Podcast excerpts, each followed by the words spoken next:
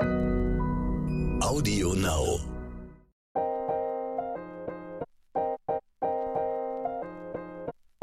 Neon unnützes Wissen. Der Podcast, den man nie mehr vergisst.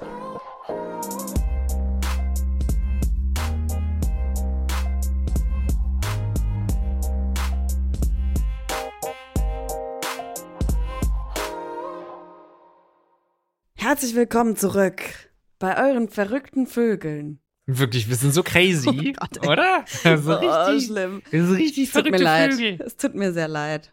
Mach nichts, Ivy. Dir sei verziehen, euch sei gedankt, dass ihr eingeschaltet habt und äh, uns beim Unnützes Wissen Podcast ähm, treu bleibt. Ihr werdet es nicht bereuen. Heute wird es eine pfiffige Sendung mit Das- einem coolen Thema. Es geht über Vögel. ja, ja. Finde ich super. Haben wir vorher irgendwelche persönlichen Anekdoten zu Vögeln zu erzählen? ja, das ist ja eigentlich unser Ding. Ne? Am Anfang kommen persönliche Anekdoten, Ja. aber bei Vögeln. Oh, doch, doch, doch. Ja, mir Ja. fällt auch sofort wieder was ein. Wir sind aber auch Quatschnase. ey. Wir hatten früher einen Vogel, der hieß Charlie. Also wir hatten ja schon alle Tiere Ja. gefühlt, äh, habe ich ja schon öfters erzählt. Und ich glaube, das war auch so unser erstes Haustier, Charlie der Vogel. Was Und, war das, ein Wellensittich oder was? Äh, ein Nymphensittich und Toddler Ivy, also Kleinkind Ivy, mochte den nicht so. Also hat ihn ansche- erwürgt. anscheinend bin ich mehrmals auf diesen Vogel getreten. Was? Ja. Jesus. Und irgendwann hat er seine Chance genutzt. Meine Mutter hat aufgeräumt, hat den Käfig auf den Balkon gestellt, hat nicht geguckt, ob der Vogel drin sitzt, weil der frei in der Wohnung immer war. Also der Käfig war immer offen. Und der saß halt noch drin. Und Oh. Charlie hat den Abflug gemacht. Ach du Scheiße, und endlich war, weg von war Ivy. nie wieder gesehen. Oh Gott, das ist ja eine furchtbare Geschichte. Ist natürlich nicht lustig, aber du hast gesagt, du warst ein Kleinkind, ne? Ja, ja, ja, ja, ja. Also das hat jetzt, jetzt nicht das Leserbriefe kommen, wie könnt ihr denn sowas erzählen? Das passiert bei Kleinen. Aber da sollte man natürlich aufpassen, dass Kleinkinder das nicht machen. Ne? Ja. Die Eltern, passt bitte auf. Also, Mami, du hast versagt. Ja, absolut. Das will Lars sagen. genau. Ich habe äh, nur, mir fiel nur eine Geschichte ein, dass ich früher, ähm, als ich so äh, die ersten Fotografieschritte gewagt habe, ich wollte irgendwann Fotograf werden, dann so als, keine Ahnung, elf, zwölfjähriger, dann habe ich auch immer Fotos äh, von Vögeln gemacht. Das waren so mein, ich war dann Naturfotograf und ich habe halt kein geiles Equipment gehabt und habe einfach dann auch gedacht, das wäre ein richtig geiles Foto, aber wenn man das ein paar Jahre später sich mal angeschaut hat, es war halt einfach dann ein, ein Vogel, den man gerade so im Geäst erkennen konnte. Ich konnte halt nicht ranzoomen mit einem äh, günstigen Objektiv und das waren dann so. Aber trotzdem, heute noch, wenn ich so einen Vogel sehe, der irgendwie cool auf dem Ast sitzt, denke ich, oh, den müsste man mal wieder schlecht abfotografieren, wie ich es damals getan habe. Das heißt, du hattest sogar eine Spiegelreflexkamera und nicht so eine Digicam, wo du rangezoomt hast? Äh, beides, beides, Beides. schon ausprobiert. Als alter Tierfotograf habe ich schon alles durch. Ja, wir haben auch von jedem Zoobesuch irgendwie wirklich 2000 Fotos. Jedes Tier wurde mindestens einmal fotografiert. Ja, das ist eigentlich auch so albern. Man kann auch Ja. einfach googeln Ja. nach einem Eisbären, dann siehst du bessere Damals Fotos. die Zeit war anders. Ja. Liebe jungen Hörerinnen und Hörer, Opa Lars und Oma Ivy haben früher noch Digicams besessen. Äh, gut, also das waren unsere beiden ähm, spannenden Anekdoten zum Thema Vögel. Aber wir haben später auf jeden Fall noch einen Vogelexperten am Start. Das heißt, ja, da kommen auf jeden Fall noch sinnvollere Beiträge. Es kann ja auch nicht jede Folge so super deep sein wie die letzte. Also, Nee, stimmt, da ging es um Tod. Wer die noch nicht gehört hat, zieht sie euch rein. mein Hund ist immer noch da. Milo, Lars Hund, ist auf jeden Fall dabei. Äh, wie ist er so zu Vögeln? Äh, unfreundlich. Aber äh, tatsächlich finde ich es äh, ganz gut, dass er irgendwann auch so seinen Platz in der Natur versteht. Also zum Beispiel hat er irgendwann verstanden, dass er Tauben nicht erwischen wird und dass er Raben erst recht nicht und Krähen so erst recht nicht erwischen wird, weil die klüger sind als er. Aber er hat's verstanden. Er, Er rennt. verstanden. Ach krass, das ja, ist er ja greift schon mal die auch nicht mehr an. Also die, äh, anfangs ist er immer hin. Gut, vielleicht liegt es auch daran, dass ich ihn dann irgendwann erzogen habe, aber ähm, anfangs halt ist er wirklich immer hingesprungen und wollte irgendwie jagen. Und jetzt denkt er sich, ja, ich schaff's eh nicht. Jetzt fängt er lieber seinen Schwanz. Ja, offensichtlich frisst er gerade seinen kompletten Schwanz auf. Das ist, Also, zu- falls ihr komische Geräusche im Hintergrund hört, es ist Milo. Ja. Und es tut ihm sehr leid. Von Hunden zu Vögeln. Schnelle Fakten. Nur drei Prozent aller männlichen Vögel haben einen Penis. Wollen wir einen Pakt schließen, dass wir heute in der kompletten Folge nicht äh, keinen Spruch bringen von wegen gut zu Vögeln? Ich habe es doch so schon eine gesagt, dass Milo gut zu Vögeln. Ach, du hast das auch so gemeint, oder was? Nein, natürlich Hast du gemeint, nicht. ob Nein, Milo, aber ich- ich ob, hab- ob dann- was so gemeint, Nee, da, ob ich mit Sex mit Milo habe? nein, aber es ist mir danach aufgefallen. Das ist irgendwie auch doof, war das so zu, so zu sagen. Ich, äh, ich bin es Ah. umgangen, ich habe es einfach ignoriert und jetzt äh, gibst du es tatsächlich zu, dass du Sex meintest. Nein, also das Nein, ich meinte es nicht. Ich habe Ja, nur doch, danach doch. gemerkt, dass ja. es echt doof war. Ja, ja. Also, Und jetzt jeden darauf hingewiesen, wie doof ich bin. Okay, Okay. weiter. apropos Penis. Die männliche argentinische Ruderente, in Klammern Erpel, zeichnet sich dadurch aus, dass sie in Bezug auf die Körperlänge den längsten Penis aller Wirbeltiere besitzt. Herzlichen Glückwunsch. Auch von mir. Okay, Achtung, schwieriges Wort. Rubinkehl-Kolibris, Rubinkehl-Kolibris dürften gemessen an ihrer Körpergröße die andauerndsten Fernflieger sein. Bis zu 2200 Kilometer können die maximal 9 Zentimeter großen und 6 Gramm schweren Vögel nonstop zurücklegen. Finde ich übrigens immer einen ganz traurigen Moment, wenn im Herbst ähm, die Vögel gen Süden fliegen. Ähm, wenn man hört, dass die Vögel. Hörst du das manchmal, wenn dann die Vögel dann so Die Gänse, ja. großen Gänsemärsche. Ich weiß gar nicht, ob die das überhaupt noch machen. Klimawandel Ja, hat sich da ja, bestimmt ja. auch einiges geändert. Aber ähm, finde ich immer ganz traurig, wenn man dann eben endgültig weiß, das war's mit dem Sommer. Hast du noch was zu Rubin, Kehl, Kolibris zu erzählen? Nee, ich finde nur Kolibris richtig cool. Einen kleinen, ne? Ja, die sind so klein, aber auch so. Ja. Eigentlich eher wie so eine Libelle oder so. Ja, wirken gar nicht wie ein Vogel. Aber hast du schon mal live eingesehen? Nein, leider nicht. Du? Ich glaube, in irgendeinem Vogelhaus oder doch, ja, ja, in so einem oder in so einem Schmetterlingshaus kann es sein, dass ja, die es da gibt, gar- es ja, gibt in, in Wien. Äh, äh, nicht in Schmetterlingshäusern, aber es gibt so eine Mottenart, die heißt wahrscheinlich auch irgendwie Kolibri-Motte oder so, ist wahrscheinlich nicht richtig, aber die sieht auch aus und die ist auch recht groß und die sieht aus wie ein Kolibri. So eine habe ich schon mal gesehen. Ah, hm. na gut. Also ein Fake-Double, einfach nur ein billiges Double eines Kolibris. Sperlingsvögel in Städten haben größere Gehirne als ihre Artgenossen auf dem Land. Und ist das auch bei den Menschen so, Ivy? Was sagst du? Weiß ich nicht, so schlechte Gags. In Robbenhaut eingenähte, unter einem Steinhaufen vergraben und nach Monaten wieder ausgegrabene Seevögel gelten bei den Inuit auf Grönland als Leckerbissen. Was haben die Menschen mit so vergorenen Sachen? Und dann noch in die Haut eines anderen toten Tiers rein. Also, wir also sind wir wollen, hier, eine- wir wollen ja. hier nicht irgendwie äh, Kultur von Nee, anderen nein. schlecht machen oder sonst irgendwas. Nee. Aber nee, brauche ich nicht. Ja, auch fremde Kulturen machen Unsinn. Nicht nur wir machen Quatsch, auch die, auch die können Quatsch machen. Der Kolibri kann als einziger Vogel auch rückwärts fliegen. Das wussten wir alle, oder? Richtig. Nicht nur Schlangen, Spinnen und Skorpione sind giftig, es gibt auch weltweit etwa eine Handvoll Vogelarten, die giftig sind. Der giftigste von ihnen ist der Zweifarben-Pitohui in Papua-Neuguinea. Finde, das ist eigentlich so ein Thema, mit dem man sich als Kind häufig beschäftigt. Was ist die giftigste Schlangenart, giftigste das und ähm, Gibt's ja auch so richtig Spinnen? geile Dokus. Ja. Die giftigsten Tiere, der Welt. Tödlich. Der Tod kommt aus der Luft. Der Zweifarben, Pito ähm, und das wundert mich, dass man das noch nicht gehört hat als Kind. Dass man, Nee. wenn man mal irgendwie so ein Rollenspiel gemacht hat, nicht mal in die Rolle eines äh, Zweifarben Pito Hui geschlüpft ist, weil das ist ein giftiger Vogel. Wie cool ist das denn? Ja, das ist wirklich. Also Vögel sind ja auch irgendwie noch mal ein bisschen aggressiver oder könnten mehr Kraft haben als jetzt so eine fliegende Spinne. Also fliegen, fliegen nicht. Okay, nochmal. Ich, ich versuche das, ich versuch das nochmal zu sagen.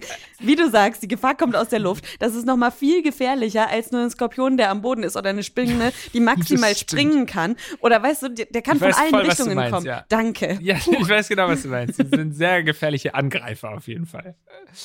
Das Auge eines Straußes ist größer als sein Gehirn. Je nachdem, was man halt als Lebewesen so braucht, ne? Also der Strauß braucht halt einfach gute Augen, damit er Angreifer schnell sieht und wegrennen kann. Und dafür nicht so ein großes Gehirn. Waren die Augen wieder größer als das Gehirn? Kennst du den Spruch, waren die Augen wieder größer als der Magen? Ja, ja, kenne ich Mhm. schon. In dem Fall mit dem Hirn stimmt's. Und wenn man das dann so umdreht und dann ist es irgendwie total lustig und wir machen weiter. Wenn ein Adelie-Pinguin verliebt ist, schenkt er seine Angebeteten einen Stein für den Nestbau. Das sind immer so, Pinguine sind immer sehr süß. Immer so lustige Geschichten auch. Immer so ja, süß, die fallen auch immer hin. Und, ja. und man, also ich vergesse tatsächlich ganz oft, dass Pinguine halt auch Vögel sind, weil sie so gar nicht wie andere Vögel Mhm. aussehen. Das sind, finde ich, die coolsten Vögel, weil Vögel haben ja jetzt, man vielleicht spielt man deswegen als Kind auch nicht die Gift, den giftigen äh, zwei Farben Pitohui, Mhm. sondern eher die Schlange, weil die Schlange irgendwie cooler ist als so ein Vogel. Und ja, Ja, dabei sind Vögel fucking Dinosaurier äh, nachkommen. das stimmt, sehen aber halt irgendwie doof aus. Ja, wenn, ja, auch so die Geräusche sind wahrscheinlich auch nicht so ernst zu nehmen, sie sind sehr hoch meist. Ne? Sehr gut, bitte nochmal. Wie war das? Das war ein Sperling. Mhm. Ähm, ja, ich weiß auch nicht, aber eigentlich sind Vögel schon, also gerade so, auch so, ja gut, Geier sind natürlich auch seltsam. Vögel sind schon echt eine weirde Spezies. Voll. Aha. Der lachende Hans verdankt seinen Namen seinem Ruf, der mit dem menschlichen Lachen vergleichbar ist. Vor allem bei Sonnenaufgang und bei Sonnenuntergang lassen sie Rufe hören, die an sehr lautes Lachen erinnern. Aber vielleicht kennt ihr den lachenden Hans auch unter dem Namen Kookaburra. Und wir spielen es mal hier kurz ab.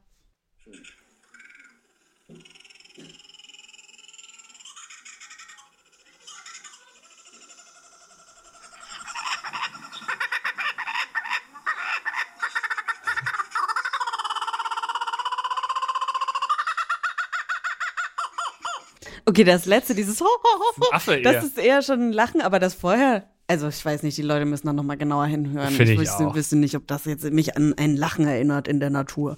Aber gut.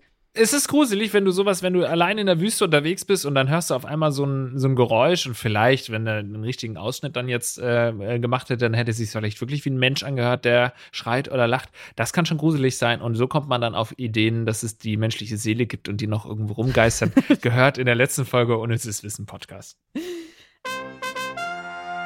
Unnützes Wissen der Woche. Aber zum Thema Vogelstimmen kann uns unser heutiger Interviewpartner und Experte, der Vogelphilipp, was erzählen. Und äh, du lässt jetzt Lars, aber der Vogelphilipp möchte auch Vogelphilipp genannt werden tatsächlich. Ich habe das erste Mal bin ich auf ihn gekommen. Ich mache ja noch den Geolino-Podcast. Und da haben wir auch eine Folge zu Vögeln gemacht, irgendwann mal. Da haben wir jetzt auch alle Fakten einfach zweitverwertet, ne? Weil wir sind ja Natürlich. echt, äh, machen uns hier keine Arbeit und so. Nee. Aber ich habe ihn einfach gefragt, beziehungsweise Phil hat ihn für mich gefragt, ob er nicht auch bei Unnützes Wissen da sein möchte. Und der Vogelphilipp ist auch auf Instagram als Vogelphilipp zu finden. Und der informiert viel über Vögel und kann eben auch Vogelstimmen sehr gut erkennen und hat auch so eine eigene Vogelstimmen-Datenbank und sowas. Und ich finde sowas ultra interessant. Jetzt zum Beispiel im Frühjahr hatten wir hier plötzlich so viele Vögel, die halt auch gewandert sind. Und dann saß ich echt am Fenster und habe versucht, die Stimme irgendwie herauszufinden. Was ist das für ein Vogel und was weiß ich was. Und das ist tatsächlich echt schwer, wenn du den Vogel nicht siehst. Weil dann hast du so eine Vogelstimmen-Datenbank und hörst das durch und es hört sich irgendwie als ungeübte richtig gleich alles an irgendwann. Du Aber saßt so da wirklich am Fenster und hast mitgeschrieben, was da für Geräusche? Ja, nicht Also- mitgeschrieben, aber halt gleich dann irgendwie aus einer Datenbank was abgespielt und gehört, Ah, ist das okay. das gleiche, ist das nicht das gleiche, wo ist der Vogel? Lustig, und ja. wenn du den Vogel dann siehst, dann ist es einfacher. Cool. Mhm. Aber dazu noch, bevor wir mit Philipp sprechen, es gibt ja auch so in Urwäldern Vögel, die auch Stimmen nachmachen können. Und da habe ich letzt auch so ein Video gesehen, dass die halt anfangen, so Geräusche wie Kettensägen nachzumachen, weil der Regenwald halt abgeholzt wird. Oh, krass. Und dann, äh, wie absurd ist das, dass so ein Vogel dann so eine Kettensäge eins zu eins nachmacht, weil es für ihn jetzt plötzlich ein normales Geräusch in seinem Lebensraum ist. Krass, das oder? ist ähm, das späteste Zeichen, dass es ein bisschen zu weit geht mit der Menschheit, ne? wenn die Vögel schon anfangen, unsere Maschinen nachzumachen. Okay, aber jetzt zu Vogel, Philipp. Erste Frage. Wie ist deine Faszination für Vögel entstanden? Servus, ich bin der Vogel Philipp. Ja, das ist schon eine ganze Weile her, also ungefähr schon 30 Jahre. Da war ich so knapp 10 Jahre alt, da bin ich immer durch die Wälder geschlichen bei uns zu Hause in der niederbayerischen Heimat. Und irgendwann habe ich dann ein Vogelbuch geschenkt bekommen und eine Vogelstimmen-CD und habe dann angefangen, mich da reinzufuchsen. Immer rausgegangen, beobachtet, dann wieder die CDs angehört, teilweise sogar zum Einschlafen. Und so habe ich dann die Vogelstimmen im Schlaf gelernt und konnte mit 15 alles erkennen, was sich so bei mir vor der Haustür rumgetrieben hat. Ich habe mich dann natürlich auch gefragt, hat er einen Lieblingsvogel und was ist das Besondere an diesem Exemplar? Oh, Lieblingsvogel, das ist immer ganz schwierig, weil ich natürlich alle Vogelarten sehr gerne mag. Aber momentan ist Herbst und Zugvogelzeit und da mag ich ganz besonders gern die Heckenbraunelle.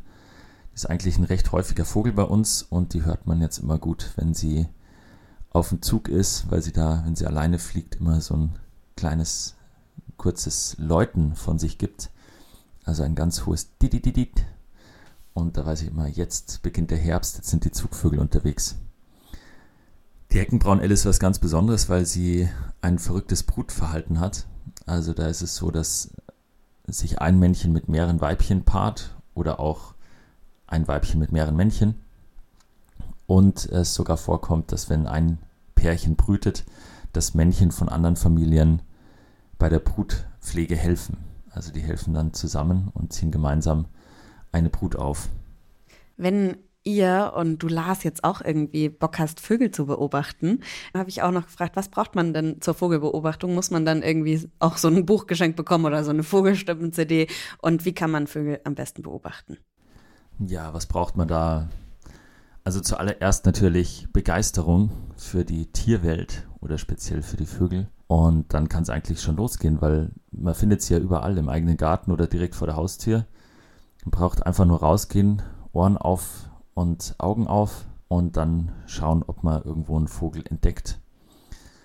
Natürlich ein Fernglas, um den Vogel besser beobachten zu können und äh, hinterher natürlich auch Bestimmungsbücher oder Vogelstimmen-CDs, je nachdem, wofür man sich interessiert. Beobachten kann man natürlich überall. Man kann einfach in, in den nächsten Wald gehen und äh, lauschen und beobachten, ein bisschen suchen.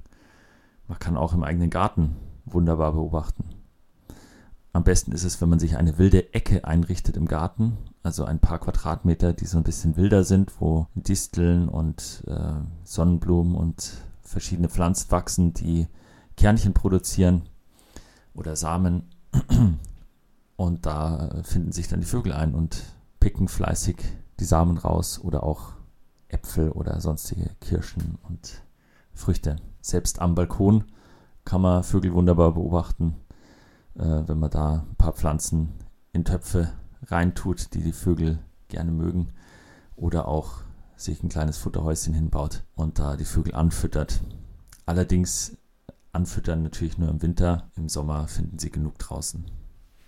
Wie cool das eigentlich ist, ähm, Fan von Vögeln zu sein. Im Gegensatz, also eigentlich ist es genau richtig, sich ein Hobby rauszusuchen, das vor der Haustür jederzeit beobachtbar ist. Also wenn du jetzt irgendwie, keine Ahnung, Fan von Haien bist, dann siehst du halt, äh, ja, wie ich, da siehst du zweimal im Leben oder so ein Hai oder ein paar Mal im Leben ein Hai und musst dafür irgendwo hinfahren. Aber wenn du wirklich so begeistert von Vögeln bist, dass es dir wirklich gut geht, wenn du einen Vogel siehst, dann ist es eigentlich perfekt, sich einen Vogel rauszusuchen, weil du gehst aus dem Haus und siehst einen Vogel und bist glücklich. Ja, voll. Vor allem, man muss auch einfach mal die heimischen äh, Vogelarten hier einfach mal genauer angucken. Bei uns zum Schlafzimmerfenster raus, da steht ein Baum, ich glaube, es ist eine Birke. Und da wohnen zwei Wandertauben. Also so nicht so die normalen Stadttauben, sondern andere, die auch ein bisschen größer sind und die bauen da auch jedes Jahr ein Nest super spannend und Taubenbabys sind so hässlich. Das ist auch irgendwie ja. ganz geil zu sehen. Und zwei Eichelheere. Und Eichelheere sind fucking geil aussehende Vögel. Die sehen so cool aus. Die sind richtig blau am Kopf, richtig hübsch. Eichelheere habe ich noch nie in meinem Leben gehört. Eichelheere hast du noch nie gehört? Mhm. Die sind auch gar nicht so häufig. Ich zeig dir ein Bild. Sorry, nicht am Kopf, sondern am Flügel sind sie blau. Habe ich falsch gesagt. Aber die sehen richtig cool aus und die sind auch relativ groß. Boah, ich habe so keine Ahnung von Vögeln, ne? Ich kenne Tauben und ich kenne Spatz und ich kenne Meisen. Und hm. dann kenne ich noch eine Amsel. Und das war's. Ja, würde ich nicht erkennen auf der Straße. Aber du bist ja richtig begeistert, finde ich klasse. Es ist ja so ein bisschen wie ähm, meine Kollegin Sophia Katz, die hier auch schon mal Expertin war in, einer der, in einer der Folgen. Die ist auch wahnsinnig begeistert von Vögeln. Ich glaube, wenn du Vögel magst, dann bist du wirklich begeistert von Vögeln. Es gibt keine, die sagen, ja, ich finde äh, Vögel cool, sondern es sind dann immer sofort verliebt in Vögel. Ja, das würde ich jetzt auch nicht Doch, sagen. Doch, du bist komplett verliebt. Nein. Ich habe mich einfach in letzter Zeit dieses Jahr irgendwie viel mit Vögeln beschäftigt. Wir hatten bei Giolino die Folge. Ich betreue noch äh, Peter und der Wald mit Peter Wohlleben. Da hatten wir auch Thema Vögel gut, und so. Ja. Und dann bin ich halt immer wieder darauf gestoßen und irgendwie darauf aufmerksam geworden und habe dann halt auch mal aus dem Fenster geguckt. So. Also ich bin jetzt, sitze jetzt nicht stundenlang vor dem Fenster und beobachte die Vögel, aber ach, ist irgendwie echt cool, dann das, da so Tiere zu sehen und auch wechselnde Tiere, die halt nur gerade vorbeiziehen und dann plötzlich das ganze Jahr nicht mehr da sind. Vielleicht bin ich verliebt in Vögel. Ja, so, also mir gefällt diese crazy, äh, crazy Vögelfrau Ivy, die dann da irgendwie und dann sitzt sie vom Schlafzimmerfenster und lacht die Tauben aus, weil die so hässlich sind. Die, ihr seid ja richtig hässlich. Aber da hinten ist ein Sperma. Nee, ähm, ich finde es total äh, cool, wenn man sich dafür begeistert. Du äh, natürlich jetzt, sagen wir jetzt, 30 Prozent begeistert von Vögeln. Ist der Eichelherr nicht cool? Der ist cool. Er Danke. ist cool. Vogel Philipp ist auch cool. Ich habe auch im Urlaub kürzlich äh, an, an der Ostsee Schlei, da äh, hab, sind wir auch einem Vogelexperten, so einem Ornithologen begegnet. Der ist an uns vorbeigelaufen und dann hat er uns erstmal gelobt, dass wir den Hund an der Leine hatten und so, weil es auch nicht so üblich ist und viele äh, Hunde dann da die ganzen Eier fressen und so, das total scheiße ist. Da haben wir uns schon mal gut gefühlt. Und er sah auch, erstens sah er total klischeemäßig aus wie ein Ornithologe, so mit, mit seinen, oh, dieses, ich habe schon wieder äh, das Mikrofon umgestoßen, sorry, ähm, mit seinen äh, hier äh, Ferngläsern und Fotoapparat und so. Und zweitens hat er dann wirklich irgendwann so mitten im Satz gesagt, halt, nicht bewegen, da hinten, guck mal hier, fünf Meter entfernt. Da ist ein blauer Riesensperber, keine Ahnung, irgendein Name gesagt. Da hat ein Foto gemacht, hier schaut mal, und hat uns dann das Ding gezeigt. Also wirklich ein begeisterter Vogelfreak auch. Ich mag so Leute auf jeden Fall. Wir wären auch nicht hier unnützes Wissen, wenn wir nicht auch versuchen würden, jedes unnütze Wissen in irgendwas Nützliches umzuwandeln. Deswegen habe ich Philipp auch noch gefragt, Entschuldigung, Vogelphilipp auch noch gefragt, zeigen Vögel auch hier veränderte Verhaltensweisen, die auf die Klimaerwärmung zurückzuführen sind und was er da beobachten konnte? Ja, da kann man auch schon das ein oder andere direkt vor unserer Haustür beobachten. Zum Beispiel gerade zur Zeit gibt es sehr viele Hausrotschwänze, die jetzt wieder zum Singen anfangen und von denen auch einige bei uns im Winter zwischen da bleiben. Auch die Bachstelzen zum Beispiel, die früher alle weggezogen sind, sind jetzt zunehmend im Winter auch bei uns. Es ist einfach viel milder geworden und ähm, so überleben dann auch welche, die das einfach mal ausprobieren und hier bleiben wollen. So werden viele Zugvögel, die früher bis nach Afrika gezogen sind, äh, vermehrt zu Teilziehern. Das heißt, sie schauen einfach mal, wie sich das Wetter entwickelt, bleiben dann hier, machen Stationen und wenn es wirklich viel kälter wird, dann fliegen sie noch ein Stück weiter, vielleicht bis Spanien und bleiben dann in Spanien über Winter, statt nach Afrika zu fliegen.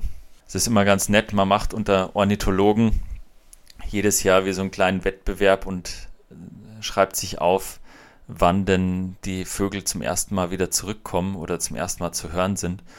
Und da sind so Vögel wie der Zilpzalp zum Beispiel, die kommen jedes Jahr auch wieder ein Stück früher zu uns zurück. Also für Ornithologen natürlich nicht schlecht, ne? Ja, aber hat der mit Sicherheit auch irgendwie Folgen auf das Ökosystem oder dann den Insektenbestand. Ja, also wenn, es, ist, so. es ist immer wieder krank, wenn man sich das wirklich ähm, deutlich macht, dass der menschengemachte Klimawandel, also der Mensch sorgt dafür, dass Vögel, die seit Jahrhunderten, Tausenden genau das Gleiche gemacht haben, immer gleich geflogen sind oder ähnlich geflogen sind, dass die dann so krass dadurch beeinträchtigt werden, dass wir ähm, hier so viel Scheiß bauen. Ne? Also und dass das man das direkt heftig. sehen kann und, und dann auch irgendwie so, ja, Vögel, die, die, das ist ja sowieso schon faszinierend, dass die einfach losziehen und wissen, wo sie hin müssen mm. Und dann irgendwie tausende Kilometer weit fliegen. Aber dass die dann genauso auch sagen, oh ne, ist doch ganz nett, hier komm, ich bleib mal da. Ich probier's mal aus. ja, die sind flexibel. Ja. ja, könnten wir uns eine Scheibe von abschneiden. Letzte Frage an Vogel Philipp. Was kann man zum Vogelschutz beitragen? Hier kann man natürlich viel tun. Man kann sich ehrenamtlich engagieren in verschiedensten Vereinen und kann so mithelfen, Lebensräume zu erhalten. Man kann aber auch einfach vor der Haustür anfangen und äh, vor allen Dingen im Garten oder am Balkon einfach was für Vögel tun.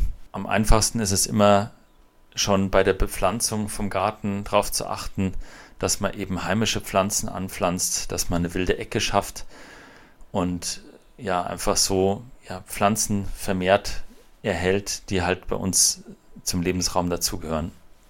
Ich wohne hier zum Beispiel in einer Ortsrandlage, da ist gleich eine Hecke neben unserem Garten. Da hat irgendjemand mal äh, roten Hartriegel, Linguster und Weißdorn gepflanzt.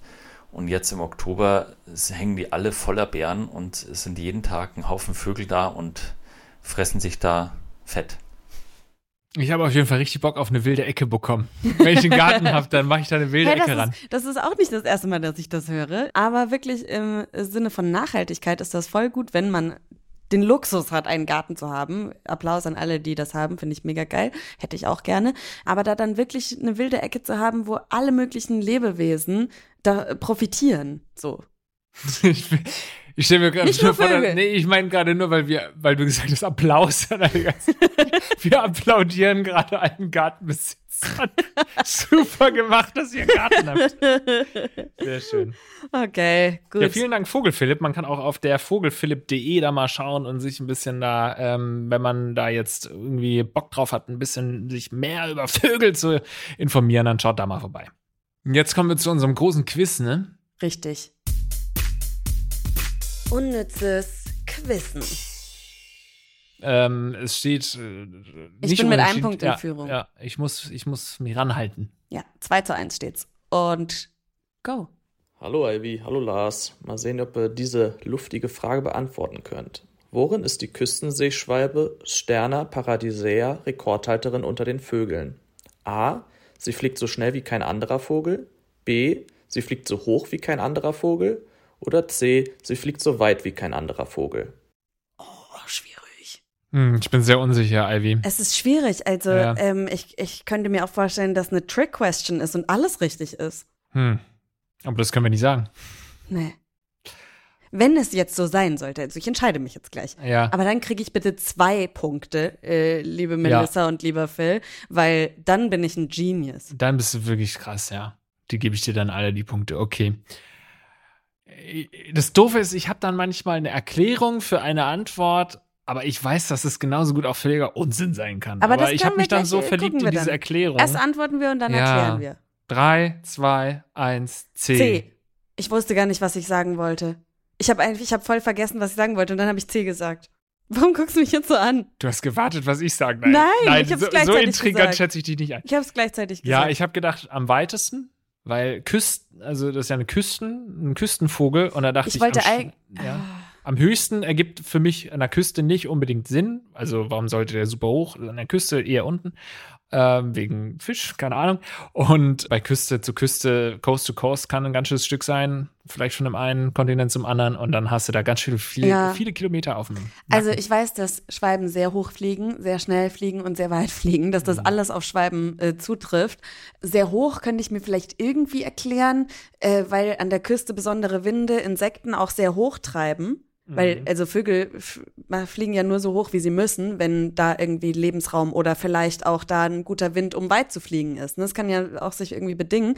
Deswegen weiß ich nicht, das hätte ich nicht genommen. Ich hätte vielleicht sehr schnell genommen, aber irgendwie ist mir im Kopf, dass so, so Turmfalken oder so super schnell sind.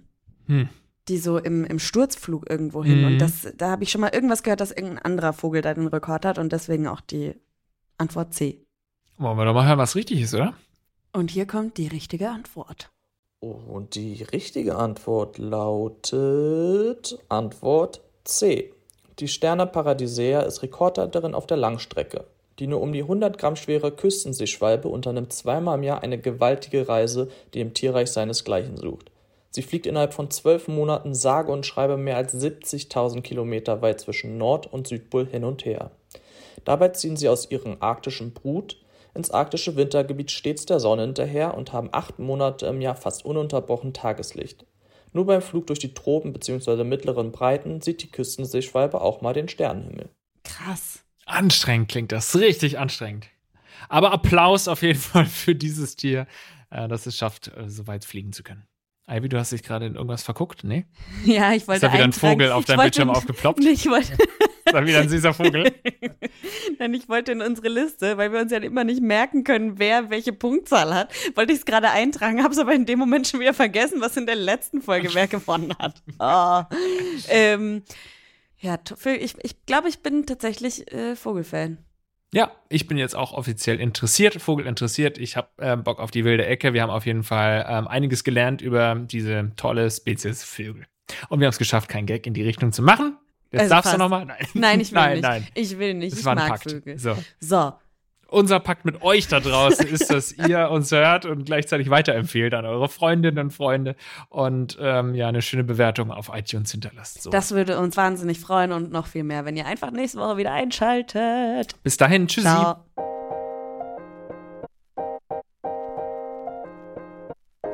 Neon Unnützes Wissen. Der Podcast, den man nie mehr vergisst. Jeden Montag neu.